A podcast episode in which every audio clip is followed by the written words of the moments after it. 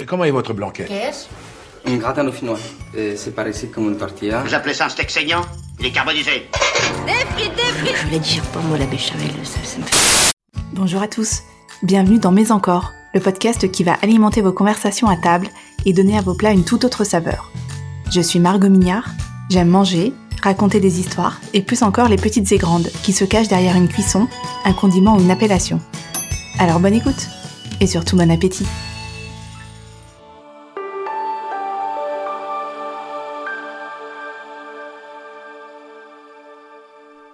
Une fois n'est pas coutume, il va être question dans cet épisode d'agriculture. Car avant d'arriver tout cru tout cul dans notre assiette, à la merci de notre palais, tout ce qui constitue notre alimentation est semé, cultivé, récolté ou abattu. Et vous allez voir que l'agriculture n'a pas attendu les grandes voix féministes pour faire de la sororité un principe élémentaire.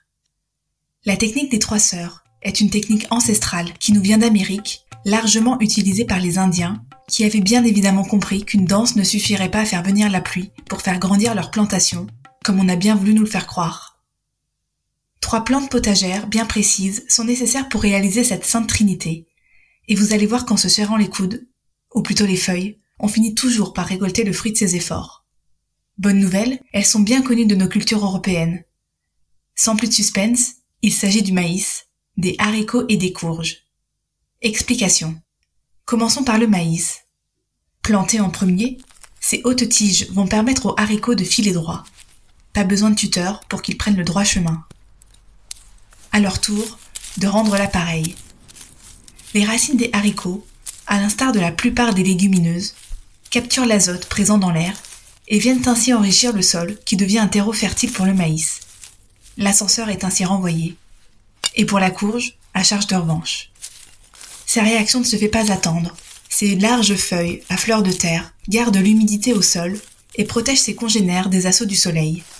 Ces petits poils qui recouvrent ces tiges ne sont surtout pas décriés, car ils protègent tout ce petit monde des potentiels nuisibles. La nature est quand même bien faite. Aujourd'hui largement délaissée chez les agriculteurs au profit de la monoculture, il ne tient qu'à vous de faire sortir de terre cette technique ancestrale et de voir par vous-même les pouvoirs de la sororité sur votre jardin potager. Merci d'avoir écouté cet épisode du podcast Mais encore. N'hésitez pas à lui mettre 5 étoiles, comme au restaurant, et à briller à table, nourri de ces nouvelles anecdotes. Je n'en prendrai évidemment pas ombrage. Merci et à bientôt.